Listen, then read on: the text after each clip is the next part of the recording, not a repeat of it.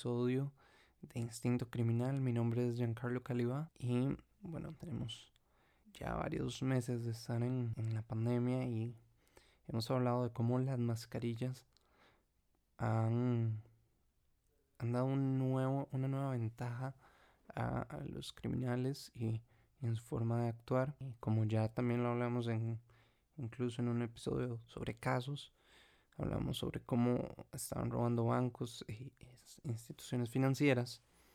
Y esta semana vi, me mandaron varias veces y me apareció en Facebook un video de un robo que le hicieron a una señora. En realidad lo que le hicieron fue quitarle el celular en el bus. El sujeto, el tipo, iba con lentes, iba con la mascarilla, iba con, con el gorro del, del abrigo.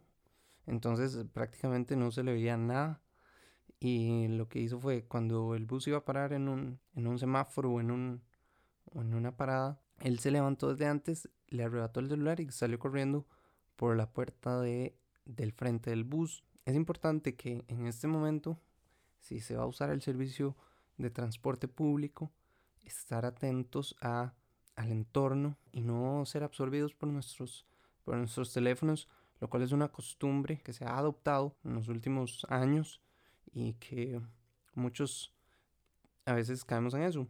Entonces es tener eh, cuidado y eh, ponerle atención al entorno para evitar ser víctimas de este tipo de crímenes. Lo hemos hablado, ya se sabe qué, sucede, entonces tener mucho cuidado con nuestro entorno y no solo en, en, el servicio de transporte público, sino también en la calle. Mucha gente sale a caminar en las tardes, en las mañanas y también se da el, el que puedan aparecer grupos usando sus mascarillas y querer hacer algún daño porque he visto grupos que, que, me parece, ¿verdad?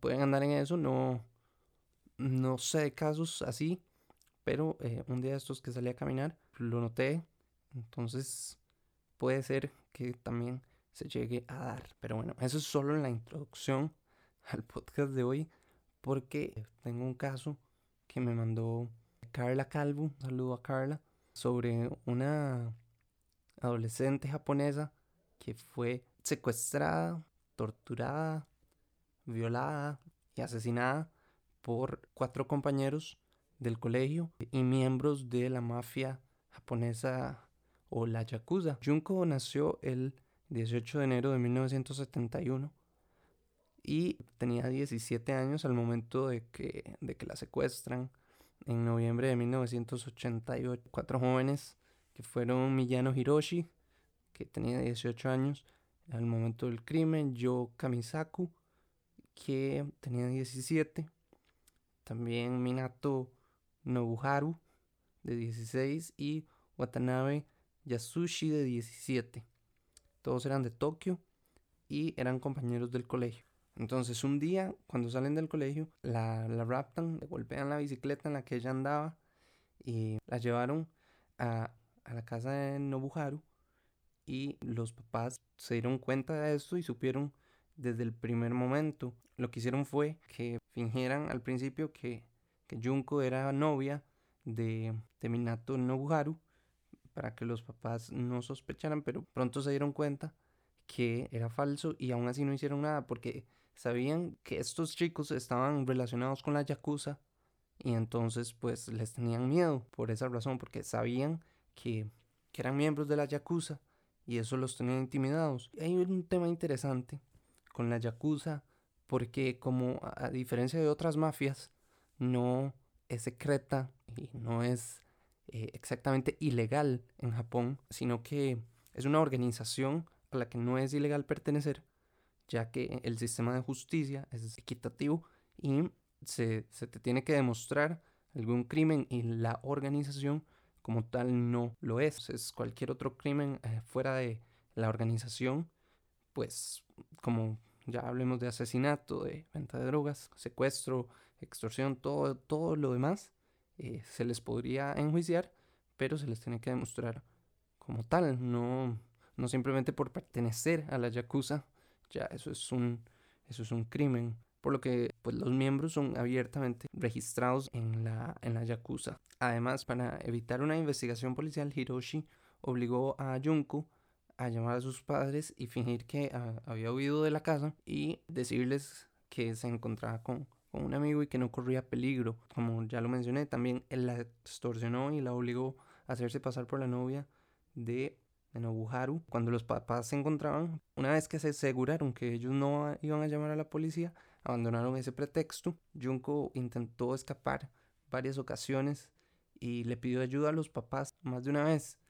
Y ellos, por las amenazas de Hiroshi, principalmente, de Miyano Hiroshi, es que no hicieron nada. Bueno, según las declaraciones en el juicio, los cuatro violaron y golpearon a Junko, la degradaron de diferentes maneras, entre ellas introducción de cuerpos extraños que incluían una barra de hierro en su vagina, obligarla a beber su propia orina, alimentarla con cucarachas, inserción de artefactos pirotécnicos en su recto y posteriormente prenderlos y también la obligaban a masturbarse mientras ellos tomaban cerveza y se preparaban para violarla. También le amputaron un pezón con un alicate y la ponían acostada boca arriba y le tiraban mancuernas o pesas al estómago y también la quemaban con cigarrillos. Es decir, fue una tortura en toda la amplitud de la palabra. La torturaron de todas las maneras posibles, incluso le introdujeron una lámpara en la vagina y se quebró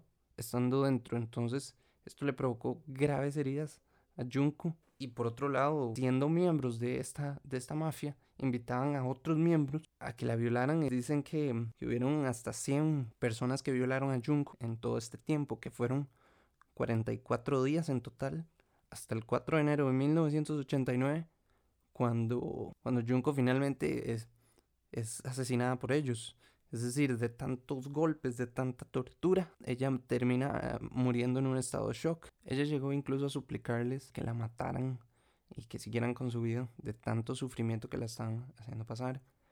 Hasta que el 4 de enero de 1989, 44 días después de haberla secuestrado, la retaron a jugar Mahjong. Es un juego de mesa muy parecido al dominó que conocemos occidentalmente, que ella ganó. Y el hecho de que saliera victoriosa les causó tanta ira que la golpearon con la pesa, eh, después la rociaron todo su cuerpo con un líquido inflamable y le prendieron fuego. A las horas ella murió por un estado de shock. Ellos escondieron su cadáver en un bidón lleno de cemento, la abandonaron en Koto, en Tokio. Finalmente, el 29 de marzo de 1989, un informante infiltrado de la Yakuza delató a los asesinos que fueron arrestados y puestos a disposición judicial. A los cuatro los juzgaron como menores de edad, que el mayor tenía 18 años. Y se dice que si los hubieran juzgado, o más bien si hubieran cometido este crimen un par de años después, es decir, cuando todos tuvieran por lo menos 18, ellos les hubieran dado muy probablemente la pena de muerte por la atrocidad con que cometieron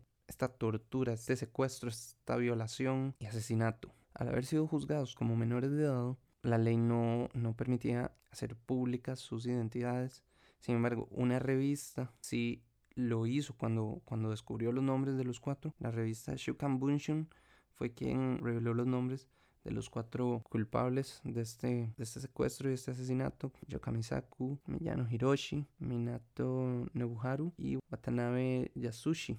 Muchos reincidieron tras salir de la cárcel, reincidieron y volvieron a caer en la cárcel nuevamente. Entonces, bueno, esto era solo el inicio de su de sus carreras criminales. Algunas de las torturas que le infligieron a Junko fueron, como ya les mencioné, violarla todos los días, uno o más de ellos, invitar a miembros de la Yakuza a violarla, más de 100 hombres la violaron en total, aproximadamente 500 veces. En una ocasión, 12 hombres en un mismo día la golpeaban a cada momento, una vez con palos de golf, le estrellaban la cara contra el cemento del suelo, la orinaban, eh, le tomaban fotografías, la privaban del agua y la comida, eh, lo que le daban eran cucarachas y su propia orina. La usaron de saco de boxeo y bueno, simplemente un infierno hicieron pasar a Junko. Y bueno, leyendo un poco sobre la cultura japonesa, hay mucho hay mucha espiritualidad que podríamos percibir como abstracta y que incluso hasta supersticiosa en algunos casos y me encontré con una superstición japonesa que habla del número 4 porque se pronuncia igual que la palabra muerte en japonés. el número 4 es Shi y la muerte también se pronuncia Shi. Junko fue secuestrada durante 44 días y me parece curioso porque la superstición japonesa de la mala suerte del número 4 es porque se pronuncia igual que muerte. Entonces, pues está relacionado todo esto de cierta forma y me pareció curioso esa, esa superstición y el número de días que estuvo secuestrada Junko hasta el día en que la asesinaron. Bueno, esta, este caso ha tenido impacto en la cultura popular japonesa, que incluso hay canciones dedicadas a, a este caso. Existen canciones, existen cómics, existen películas, existen muchas referencias a la tortura que pasó Junko Furuta en la zona norte de Tokio a finales de los años 80. Me pareció muy fuerte y es que las descripciones que hay son muy gráficas sobre la que la hicieron pasar y y bueno, por, por otro lado, los padres de Junko ganaron una demanda civil contra los padres que no hicieron nada cuando Junko también les pidió ayuda para escapar de su hogar y ellos permitieron que todo eso sucediera en su casa, lo cual le permitió a la, a la mamá de Junko, a la familia de Junko, pues ganarles esa demanda civil y, y aproximadamente recibir cerca de 500 millones de yenes como indemnización por, por esos daños que provocaron o que permitieron que sucedieran. Bueno, este, este caso ha sido muy, muy impactante para mí. Y en este momento lo recomendable es quedarse en la casa el mayor tiempo posible, no salir si no es necesario, lo cual, bueno, pues disminuye el, el riesgo al que nos exponemos. Pero siempre hay momentos donde tenemos que salir, hacer algún mandado, a comprar algún, alguna comida, o lo que sea que necesitemos. Y pues en esos momentos es donde tenemos que tener bastante cuidado y atención a nuestro entorno y evitar ser víctimas en la medida de lo que podamos. Gracias por escuchar el podcast. Les recuerdo visitar la página instintocriminal.com, nuestras páginas de Facebook, Twitter, Instagram y, y escuchar los episodios anteriores si no los han escuchado. Gracias por acompañarme una vez más y hasta la próxima.